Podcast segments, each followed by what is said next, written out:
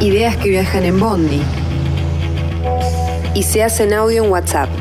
Ideas que se comparten. Ideas nuevas. Ideas que nos impulsan. Ideas que se ponen en marcha. Ideas que se hacen radio. Gen. Gen. Gen. Una radio de ideas. Gen. 107.5.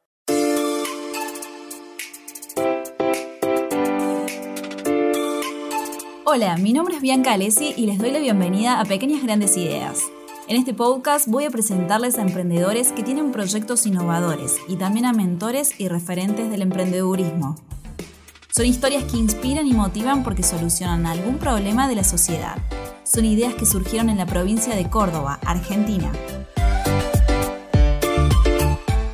En el episodio de hoy vamos a estar hablando del rol de la mujer en la ciencia y en el emprendedurismo de base tecnológica.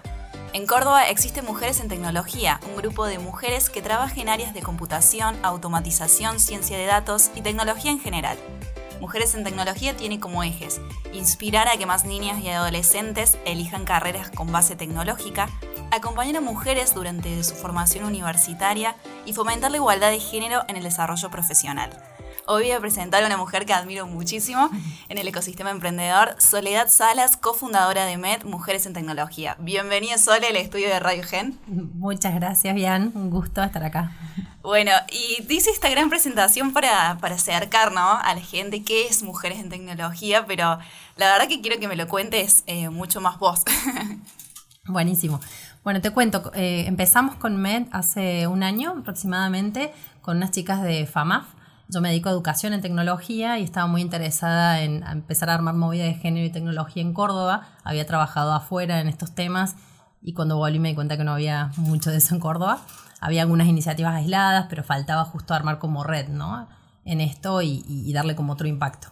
Así que, bueno, con unas cientistas de datos decidimos eh, aplicar para traer Women in Data Science, eh, el evento a Córdoba. Es un evento de Stanford que busca eh, divulgar sobre ciencia de datos, visibilizando a mujeres que trabajan en el área.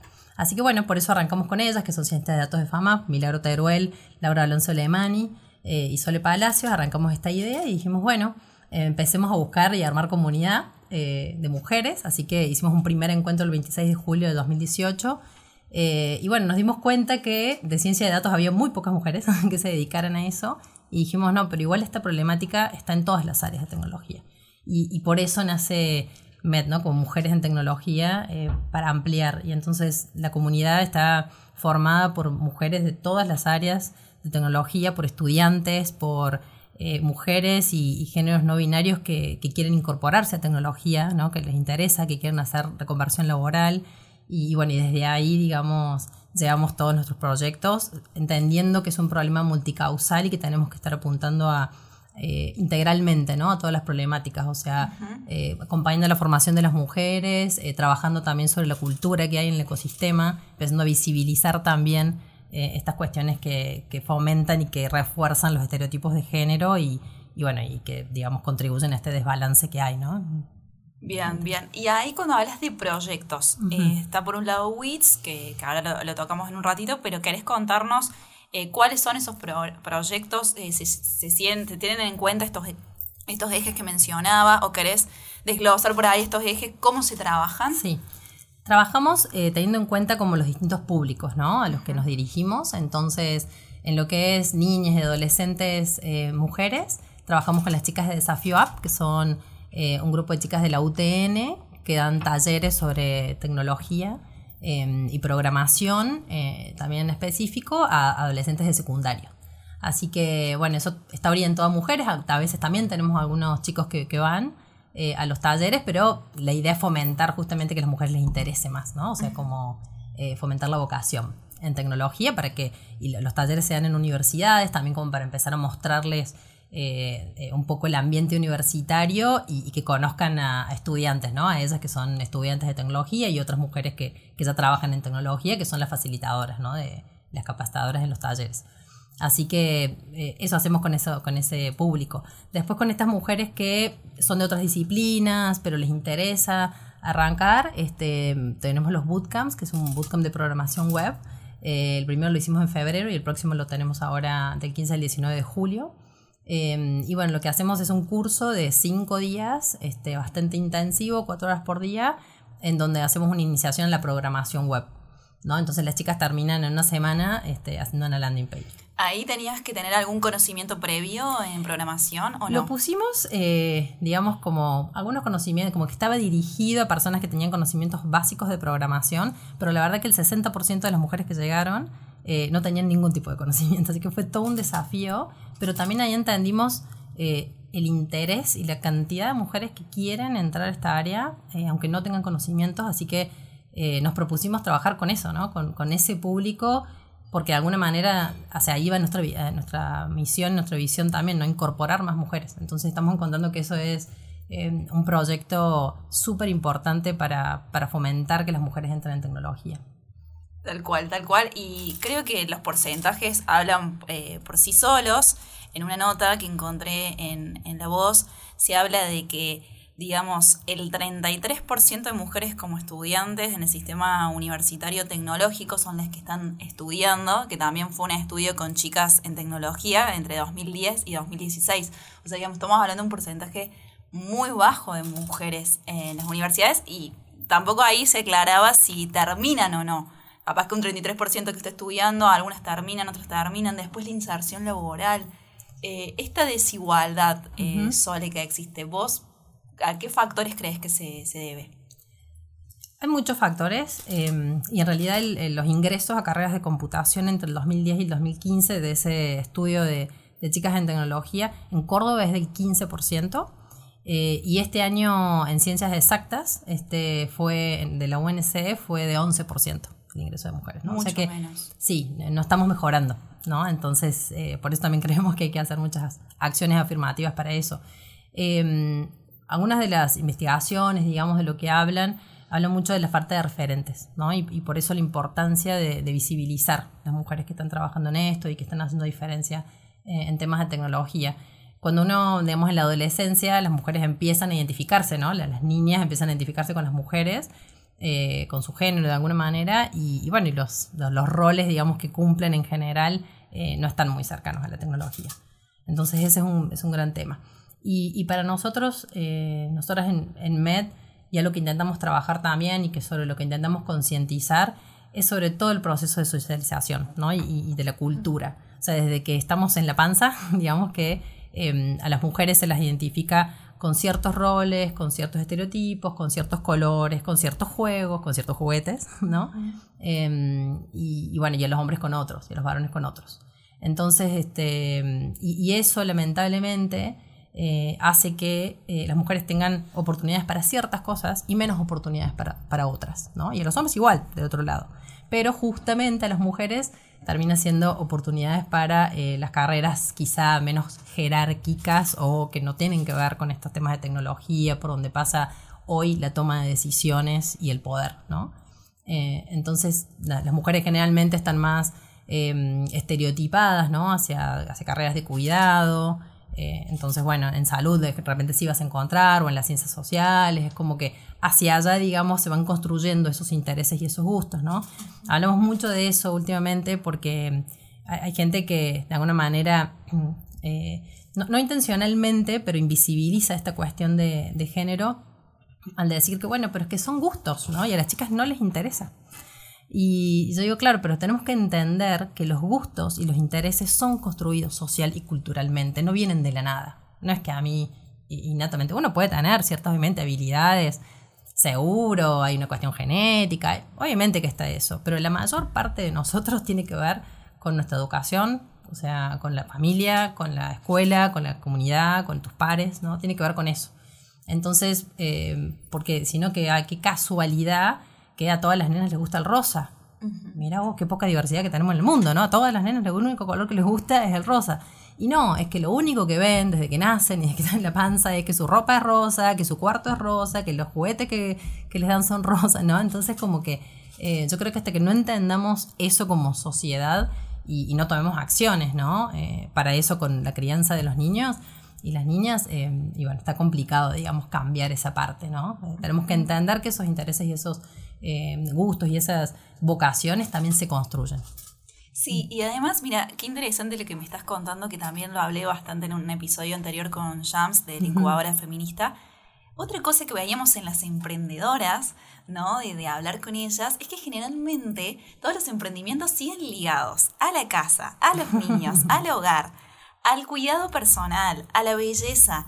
Pero sí cuesta muchísimo enfocar o encontrar emprendedoras con base tecnológica. Y también ahí tenés el otro prejuicio social, como decís vos, bueno, no le gusta, o si tienen oportunidades igual que todos, pero creo que también hay una invisibilización, ¿no? Eh, de este tema. ¿Cómo hacemos para que seamos más las que nos interesemos por lo tecnológico y no por los, mismos temas de siempre? ¿Cómo hacemos para generar esa inspiración? Mira, algo que yo siempre cuento es que mm, desde que estoy trabajando eh, con, con Med, estoy conociendo muchas chicas que están justamente ¿no? en tecnología, programando o emprendiendo en temas tecnológicos. Y lo que yo encuentro en la historia de cada una de ellas es eh, justo es una, un familiar, un padre, un tío, una madre, alguien que, que los guió hacia allá, ¿no? que, que de chiquita les empezó a enseñar tal cosa, que, no sé, Agus eh, Paredes, que también lo tuviste acá, quizá te cuenta que, que, bueno, que se iba al taller, eh, su papá, o hay mucha gente, ¿no? O sea, que, te dicen, eh, muchas personas y mujeres que, están en esto, siempre hay una historia por detrás de la infancia eh, que las llevó hacia eso, ¿no? O sea, estuve en el taller con mi papá de chiquita, aprendí a usar esto, ¿no? Cosas que supuestamente están como estereotipadas hacia lo masculino, y ellas por una historia personal diferente, ¿no? Por un papá que, bueno, que no, no sé, por la razón que sea, o una mamá que por la razón que sea, en lugar de darle muñecas, les, dio otra cosa, ¿no? Tiene que ver mucho eso. O sea, yo por lo menos estoy encontrando eso como un factor común en todas las chicas que estudian temas de tecnología, programación o que emprenden en esto. Bien, Sole. Y hablabas de WITS, este evento que se, organizó en marzo, en el cual sos embajadora Women in Data Science. Eh, contanos más eh, de cuáles son los objetivos de este evento y si tengo, si no recuerdo mal, es, fue el primero que se realizó, ¿no? Sí, sí, sí, es un evento eh, digamos bueno, que arranca hace unos años en Stanford y que hoy ya está en, más de 150 ciudades en todo el mundo. Em, y bueno, en Córdoba fue la primera edición. Eh, yo, yo, había ido al, al WITS Buenos Aires en 2018, así que me vine con, esa, con esas ganas y ese ímpetu de, de poder traerlo a Córdoba. Me parecía que era un evento eh, que tenía que estar en nuestra ciudad. Así que bueno, justo a partir de la, de la formación de la comunidad y del contacto de, que hicieron, nos hicieron las chicas de la Nación Data, eh, con, con, Stanford, con las organizadoras en Stanford, logramos tener la, licencia para traerlo acá a Córdoba y lo que busca es justamente eh, visibilizar este, a mujeres que están en esta ciencia y divulgar sobre esta ciencia que, de alguna manera es, es parte de los, los principales ejes de, evolución ¿no? tecnológica del futuro. O sea, mucho está yendo hacia lo que es análisis de datos, em, ¿no? automatización, machine learning y, y todo esto que, que, bueno, inteligencia artificial incluso. Eh, y bueno, y tenemos en Córdoba interesante eh, mujeres que incluso desde otras disciplinas están utilizando data science em, para sus proyectos de investigación o, de aplicación. Eh, y bueno, y cientistas de datos, digamos, de muchísima jerarquía, de los, de, los, mejores de Córdoba son estas, estas mujeres de FAMAF, ¿no? Que, que, que la verdad que, bueno, visibilizamos en ese día en el evento y pudieron dar charlas y empezar a, eh, bueno, a promover esto y a mostrar lo que están haciendo, ¿no? Que en general no son conocidas. Claro, no son conocidas. Y, ahí te iba a preguntar, ¿cómo fue la, respuesta del público que fue? ¿Cómo viste eso? Muy interesante, la verdad. Nosotras, eh, como era la primera edición, em, y además recién arrancábamos también con, con MED en general, eh, dijimos, bueno, lo vamos a hacer en un auditorio de, para 100, 150 personas, más o menos. Creemos que 120 llegamos, decíamos. Y, la verdad es que dos semanas antes del evento tuvimos que cambiar de lugar porque llegamos a tener 600 inscripciones. Eh, la verdad que nos, nos súper sorprendió, como cada cosa que hacemos nos, está pasando mucho eso. Y, bueno, y muy lindo porque además un público bastante diverso, ¿no? O sea, eh, mujeres, hombres, este, gente que está estudiando, eh, gente de escuelas, había incluso este, secundarias que, que, venían buscando esto, muchos estudiantes y mucha gente que está eh, relaciona de alguna u otra manera em, al data science y, o no, que quería aprender. Y, bueno, muy interesante para mí. La propuesta es que venís a aprender de una mujer, ¿no? O sea, es, es abierto a, eh, a toda la comunidad, es un evento que es abierto. Em, pero sí que venís a aprender de mujeres. ¿no? El, evento tiene como que, eso, o sea, las speakers son todas mujeres. Y, bueno, nos encontramos con eso, que, había muchas cosas interesantes para, mostrar eh, aplicaciones de data science súper diferentes, ¿no? de disciplinas súper distintas, desde la educación, desde la biología, desde business intelligence, ¿no? que tiene que ver con, con análisis para los negocios, de datos para los negocios. Eh, bueno, muchísima amplitud, digamos, de, de temas. Em, y bueno, encontrarse eso, ¿no? Como que hay, hay gente en Córdoba, hay mujeres en Córdoba que están haciendo cosas extraordinarias. Este y, además, otra cosa que me sorprendió que pude asistir y pude estar ahí también fue, fue que hubo muchas preguntas y hubo mucha interacción con el público. No fue algo que quedaba en una explicación, un congreso, una exposición y listo. Hubo ese, ese feedback increíble que, es importante del público y pudieron preguntar muchas cosas las chicas sí. La verdad que eso también fue algo, nos decían incluso eh, muchas personas que, fueron y que estaban apoyando el evento, eh, que les pareció increíble como esa interacción que se generó, que por ahí no es siempre común en, los eventos. Y acá sí, ¿no? Hicimos unos paneles eh, en donde siempre al final había, incluso también después de todas las disertaciones, había un espacio para, para preguntas y respuestas y el público súper participativo, ¿no? O sea, salieron también, qué sé yo, salieron temas de del uso de los datos, de la ética el uso de los datos, ¿no? Porque se nos viene una sociedad basada en información, basada en datos, pero también qué hacemos con esos datos y cómo los usamos, ¿no? Y salió toda una, discusión muy interesante eh, en la mañana de ese día en el primer panel que, que la verdad que nos, o sea, nos sorprendió también de decir, wow, hasta dónde llegó la profundidad de, la, de los comentarios, de, de, la discusión, ¿no? O sea, realmente generar debate eh, de cosas que nos importan como sociedad. Lo que me pareció más sorprendente de este evento del Bootcamp Web fueron todos eventos gratuitos, o sea, donde hubo usuarias que se beneficiaron muchísimo de esto y me parece algo sorprendente porque el nivel que hubo fue muy alto, pero digamos, ahí es donde yo me vengo y me pregunto dónde está el modelo de negocio, ¿no? Porque tenemos que hablar un poco de esto y decir, bueno, ¿dónde están los clientes de Mets o las clientas de Mets? ¿Cómo, cómo se financian? Sí. Hasta ahora no, nos hemos financiado gracias al sponsoreo de empresas. Eh, este año obtuvimos un financiamiento eh, gracias al Córdoba Technology Cluster vía ADEC, la Agencia de Desarrollo Económico de Córdoba, eh, para en general todos los eventos del año, como un apoyo para todo el año. así que eso nos ayudó muchísimo. Pero bueno, este, justo este, te lo decía antes, ahí está nuestro, nuestro punto de dolor, como le llaman el emprendimiento. Eh, la verdad es que en, menos de un año crecimos muy, muy, o sea, muy rápido. Eh, empezamos con esto de, bueno, hagamos algunos eventos y a ver qué le interesa y un poco la comunidad fue la que fue llevando eh, ¿no? y, planeando y poniendo las ideas de todo lo que iba saliendo según las necesidades ¿no? de, de la propia comunidad de mujeres. Eh, y bueno, hoy nos encontramos con que tenemos un montón de proyectos, ¿no? Eso que te contaba para adolescentes, para estas mujeres que están iniciándose en programación, eh, WIDS y otras iniciativas, como una capacitación que se viene en Public Speaking para mujeres que ya están en tecnología, visibilizarlas. Vamos a hacer también una campaña digital eh, con esto de la, para, para, visibilizar también. Y además empezar, ahora en julio empezamos a, a dar charlas en empresas sobre temas de cambio cultural. ¿no? Con perspectiva de género. Así que bueno, venimos con, muchísimo, también planes ya para el año que viene. Eh, súper lindos. ¿En eh, empresas de base tecnológica o no? puede ser que sí. Sí, las charlas este, este, año, por lo menos las que tenemos planificadas, son todas en empresas de clúster, de hecho. Em, así que bueno, vamos a estar, estas primeras seis charlas las vamos a dar ahí, pero sabemos que, es una propuesta que, que, puede ser interesante a todo nivel, ¿no? Porque además Em, este problema está en todas las empresas y hay áreas de sistemas en todas las empresas. Entonces, sabemos que, es algo súper transversal. Y bueno, todos estos eventos, hoy por hoy, los, los hacemos gracias al sponsorio de empresas e instituciones como el clúster, pero eh, sí entendemos, o sea, entendimos que tenemos un potencial grande como comunidad de lo que podemos impactar. ¿no? Nos damos cuenta, como te decía, que en cada evento que hacemos eh, nos superan muchísimo las inscripciones a, a, los lugares que tenemos, digamos, disponibles. Eh, sabemos que hay, hay, que hay mucho interés, que hay mucho potencial e incluso de las empresas también poder.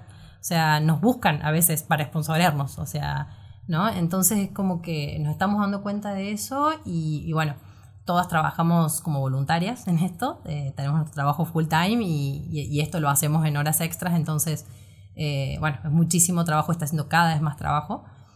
así que bueno, sabemos que nos surge un poco generar un modelo de negocios y generar una, una mínima estructura para tener un equipo de trabajo, ¿no? Para tener un equipo de, trabajo que eh, se dedique 100% em, a todo lo, digamos, generar todo esto, que es muchísima vinculación, muchísima logística, muchísimo de generación de contenidos, bueno, hay, mucho, ¿no? Por detrás, eh, mucho trabajo. Vos sabés, Soli, que ahí tocas un tema eh, bastante fuerte, que es el tema de los puestos gerenciales, eh, ¿no? En las empresas, que según ONU Mujeres en América Latina, solo el 4% de las empresas tiene una mujer como gerenta general.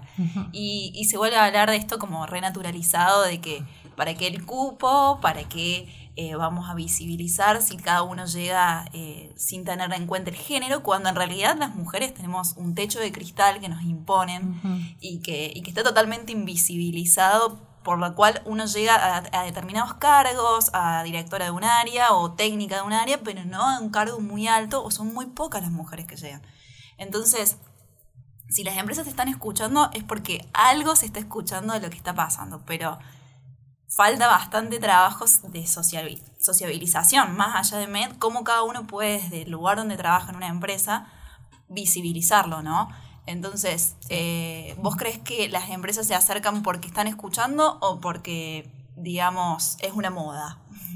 Hay de todo, yo creo que hay de todo, ¿no? Evidentemente es un tema que está empezando a estar arriba de la mesa y, y bueno, y las empresas obviamente no se quieren quedar atrás de las tendencias y obviamente que habla de, de una marca empleadora, ¿no? Que se llama así. Entonces están buscando eh, ser como un mejor espacio de trabajo, ¿no? Para, para equipos más diversos.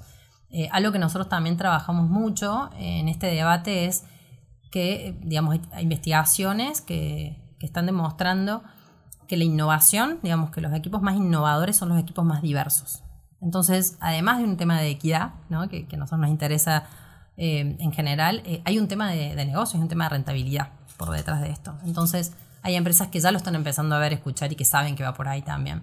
Así que hay de todo, hay gente que lo hace genuinamente, hay gente que lo hace menos genuinamente, pero de alguna manera todos quieren como participar de esto. Y mm, uno de los eventos en los que nosotros también promovemos este debate es el Talent Tech. Hicimos uno en noviembre pasado y lo volvimos a repetir ahora, em, hace, hace un par de semanas. Eh, y la verdad es que es interesante porque em, hablamos sobre el tema de digamos, de inclusión en las, empresas, cómo se llama, las preguntas que hacemos en este evento es cómo mostrar tu talento y qué buscan las empresas tech. Entonces vienen eh, recruiters este, de IT a, a, charlar, a contar eh, cómo hacen sus búsquedas laborales y eh, el público son hombres, mujeres, estudiantes que, que, están buscando trabajar en tecnología. Y bueno, se arma toda una, como una discusión ahí, este, la gente de recursos humanos realmente muestra, cuenta cuáles son sus políticas, eh, de reclutamiento, de, en general, de diversidad, si tienen y esto. Eh, pero bueno, la, gente que va, los participantes también cuentan sus experiencias eh, y ahí se arma un, lindo debate porque hay veces que lo que dicen las empresas no se condice con lo que dicen los que están buscando empleo, ¿no? Hay como hay algo que, que está faltando, hay un gap en el medio.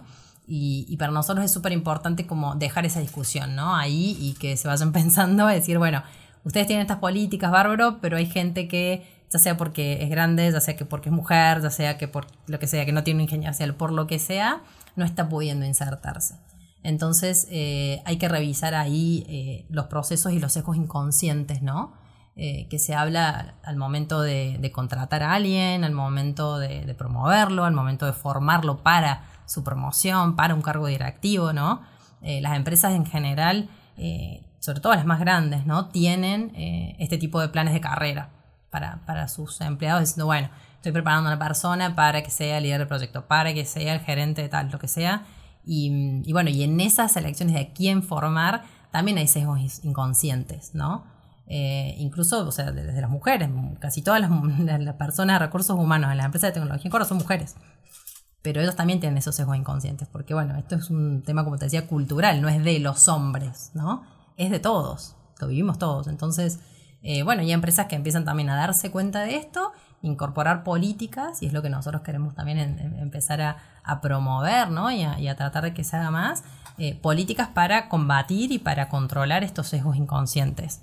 Como son sesgos inconscientes, no hay forma que, no los tengas. Eso es lo que también hay que, tratar de, tomar conciencia. Si no es, bueno, ¿qué podemos hacer? Hay políticas, por ejemplo, eh, en las que cuando a vos te pasan un currículum no te pasen ni el nombre, ni el sexo, ni la edad. Entonces vos ves el currículum sin esos datos. Entonces arrancás con nada más ver, ok, qué habilidades, qué, estudios, qué, ¿no? Como ese tipo de, información.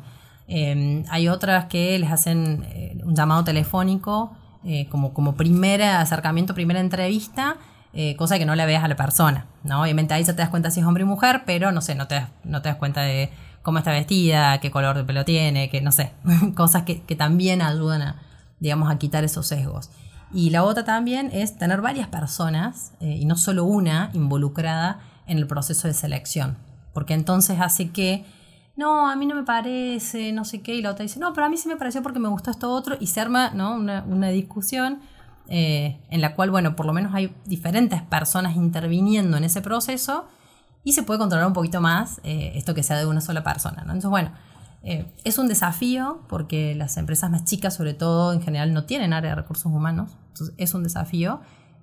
pero bueno, nuestra búsqueda de, promover el debate en esto es que puedan darse cuenta que, eso es un, es un, tema que está frenando las posibilidades de tener equipos más diversos en la empresa eh, y que además es un tema de negocios también. Porque cuando uno se equivoca en, digamos, en, la selección de una persona le cuesta muchísimo, muchísimo dinero a la empresa, ¿no? Entonces, eh, bueno, es, un tema como muy, mucho más cultural eh, a veces que, que de negocios, ¿no? Al momento de sacar estos sesgos que decís, tiene que ver mucho con el de construirse, el seguir aprendiendo, el seguir escuchando todas las nuevas teorías que han surgido de género y aprender, por más que estemos en el área que estemos, eh, el género atraviesa todos los tramos sociales, todas, entonces no va, más allá de la tecnología. Y una cosa que me llama la atención de, tu currículum y de tu eh, capacidad de todo el tiempo constantemente estar aprendiendo, es que venís de otra área. Sos licenciada en ciencia política y después realizaste un máster en investigación y desarrollo de la educación en México. Entonces digo, wow, ¿en qué momento se, unieron ahí los cables y vos dijiste, tengo interés por las mujeres y tengo interés por visibilizar las mujeres en la ciencia y en la tecnología? ¿Cuándo fue eso? Eh, eso pasó hace unos años, eh, siempre trabajé en temas educativos sociales, eh, digamos, proyectos que tuviesen que ver con, con formar a grupos vulnerables, y etcétera. Em, y hace unos años me empecé a tocar a trabajar con distintos proyectos de tecnología, a asesorar desde lo educativo, lo pedagógico, proyectos que tenían que ver con emprendedores tecnológicos, em, con educación que, de empresas de tecnología, bueno, y así. Em, y eso empezó a llamar mucho la atención y de repente conocí a, una ONG eh, que estaba trabajando bueno, en México, está en Perú, Santiago de Chile y México, se llama Laboratoria, Em, y ellas tienen un, bootcamp muy intensivo de 5 o 6 meses para mujeres de zonas vulnerables, em, en donde les, enseñan justamente la programación web, ¿no? Y las, o sea, hacen, súper intensivo y las chicas salen con un trabajo prácticamente, ¿no? El, casi 90% de las chicas que terminan eso consiguen un trabajo en programación eh, de páginas web. Y, bueno, y la verdad cuando conocí laboratoria me, me, dije, wow, o sea, ahí encontré, hice como mi clic de decir, acá puedo juntar todo lo que me gusta. O sea, eh, la educación para, grupos, digamos, minorías o grupos en situación vulnerable. Eh, ¿no? el, tema de mujeres es algo que siempre me había llamado la atención. No trabajaba como exclusivamente con eso, pero, pero bueno, me, me, fascinó eso. Y la posibilidad de generar formación con algo muy, o sea, con un horizonte muy concreto de movilidad social y de empleo, ¿no? O sea, es, la única industria de alguna manera eh, que está como en, constante crecimiento y generación de empleo. No es la única que, decimos, por ahí se dice hay pleno empleo, ¿no? porque, porque hay muchísimos eh, puestos todavía vacantes que no se pueden llenar justo por la falta de formación. Entonces como que para mí juntaba todo lo que a mí me interesaba, ¿no? O sea, formación con vías a, movilidad social eh, y esto de minorías y bueno, en género que algo que siempre me había interesado mucho y qué sé yo, por historia personal eh, también me interesaba. Yo hice un curso de programación con un tío mío ingeniero a los 12 años. Eh, y muy loco porque me, o me había olvidado de eso directamente. O sea, después de eso, eh, seguí, que yo con mi vida, ta, ta, ta. Pues después de ese verano, eh, me olvidé directamente que había hecho eso y después cuando elegí estudiar me fui totalmente a las ciencias sociales. así que como que cuando empecé a relacionarme con tecnología me acordé. Digo, wow, ¿no? o sea, lo, lo había borrado totalmente de mi memoria. ¿no? Entonces también había un tema personal ahí que me identificaba quizá con esa cuestión que nos pasa, que les pasa a los adolescentes, que, bueno, que toda la cultura y, su entorno las lleva hacia otro lado muy alejado de la tecnología. Ahí hablabas de un, un programa para, capacitación en programación web y en Argentina también lo tenemos, que es el plan sí. 111.000, y del cual sos coordinadora. Y por ahí uno que no sabe de programación o nunca intentó, sale esa duda, ¿me anoto? no me anoto, no es para mí, yo vengo de otra área. ¿Cómo es este programa? ¿Incluye a todos? ¿A todas? a todos y todas.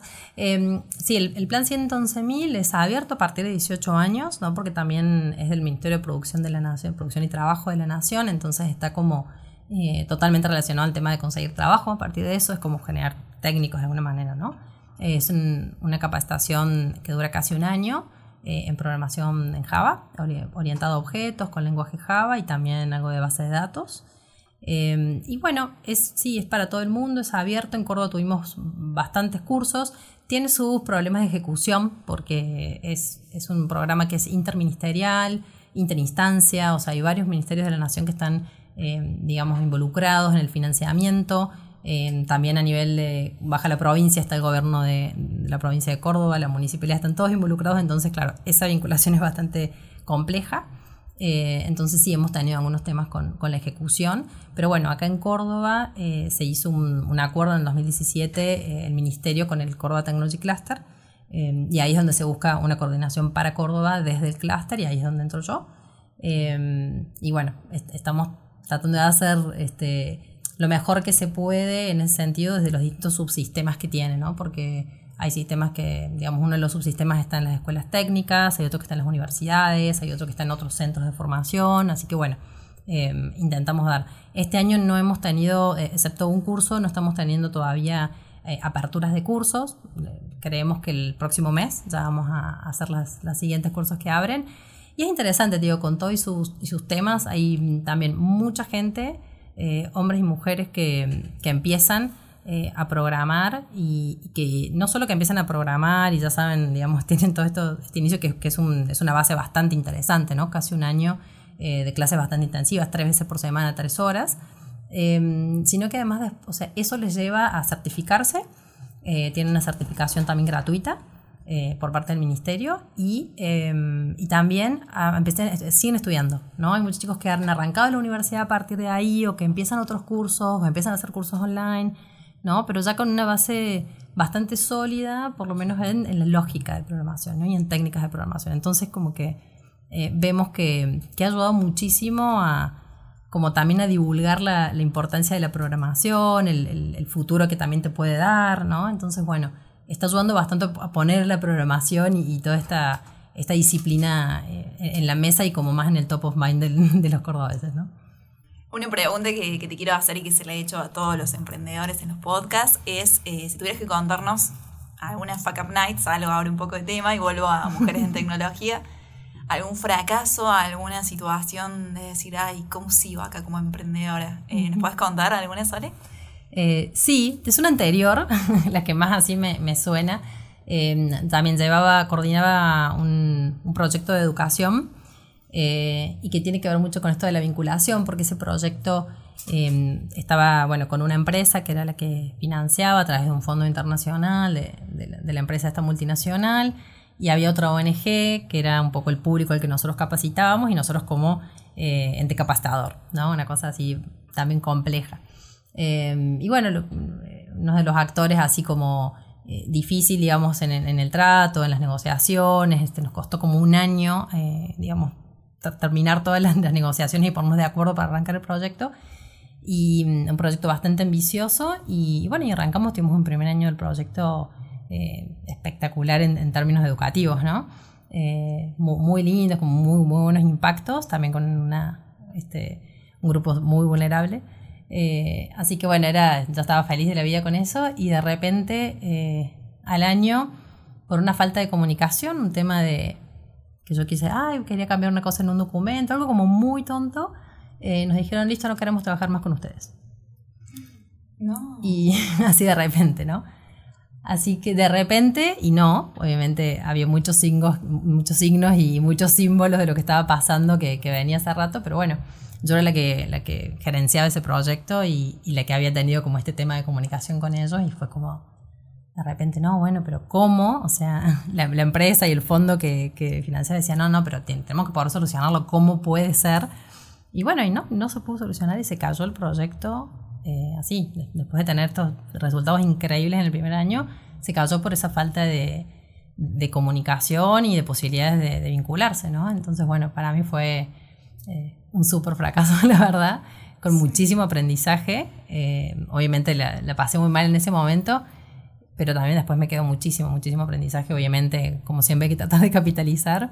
Eh, pero sí también como mucho en, mucho para capitalizar en esto de, de las vinculaciones, ¿no? Lo importante que es siempre tener en cuenta eh, quién está del otro lado, con qué motivación, con qué intereses, este, por qué está apoyando, ¿no? ¿Por qué está ahí? Y, hay veces que, porque queremos que salgan los proyectos forzamos esas vinculaciones, como seguramente me pasó a mí en ese proyecto, eh, de no, bueno, pero va a estar bien, o sea, va a estar bien, y, cuando no son las motivaciones adecuadas, este, o sea, yo, siempre digo, ese primer año del proyecto para mí valió la pena, ¿no? Y todas las personas que pudimos impactar en ese año creo que valió la pena igual, pero bueno, me llevo, me llevo eso para, de acá para el futuro, ¿no? O sea que, que hay veces las ganas de uno, eh, hay, hay, que ver también más allá de las ganas de uno y, bueno, ver con quién se está vinculando y qué posibilidades tiene. Y de última también a tener, saber que los riesgos, ¿no? Y poder prepararse mejor cuando hay ese tipo de riesgos. Bueno, Sole, la verdad que increíble la charla que hemos tenido. Gracias, gracias por seguirnos inspirando a tantas mujeres en Córdoba y en Argentina. Así que un honor que hayas venido. Gracias. Muchas, muchas gracias, Ian.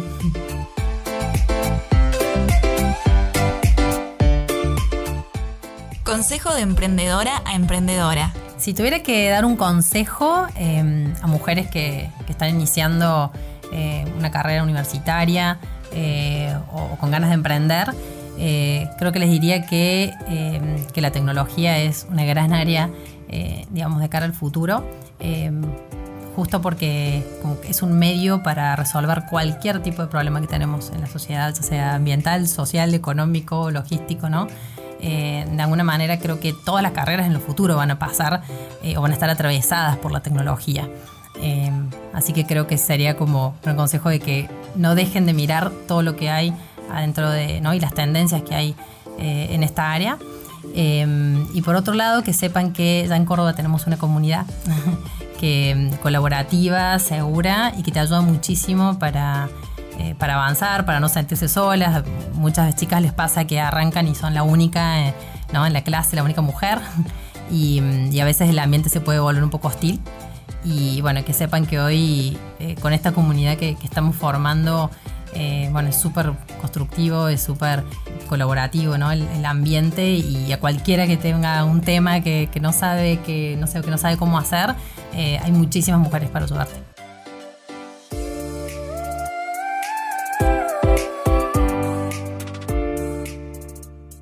Si te interesó Mujeres en Tecnología, puedes encontrarlas en la web como medcba.org, en Facebook y en Instagram como medcba. A nosotros puedes seguirnos en Instagram como arroba pequeñas grandes ideas 90 y también puedes encontrarme a mí como arroba vianalesi. Los espero la próxima semana con un nuevo episodio y una nueva historia del mundo emprendedor.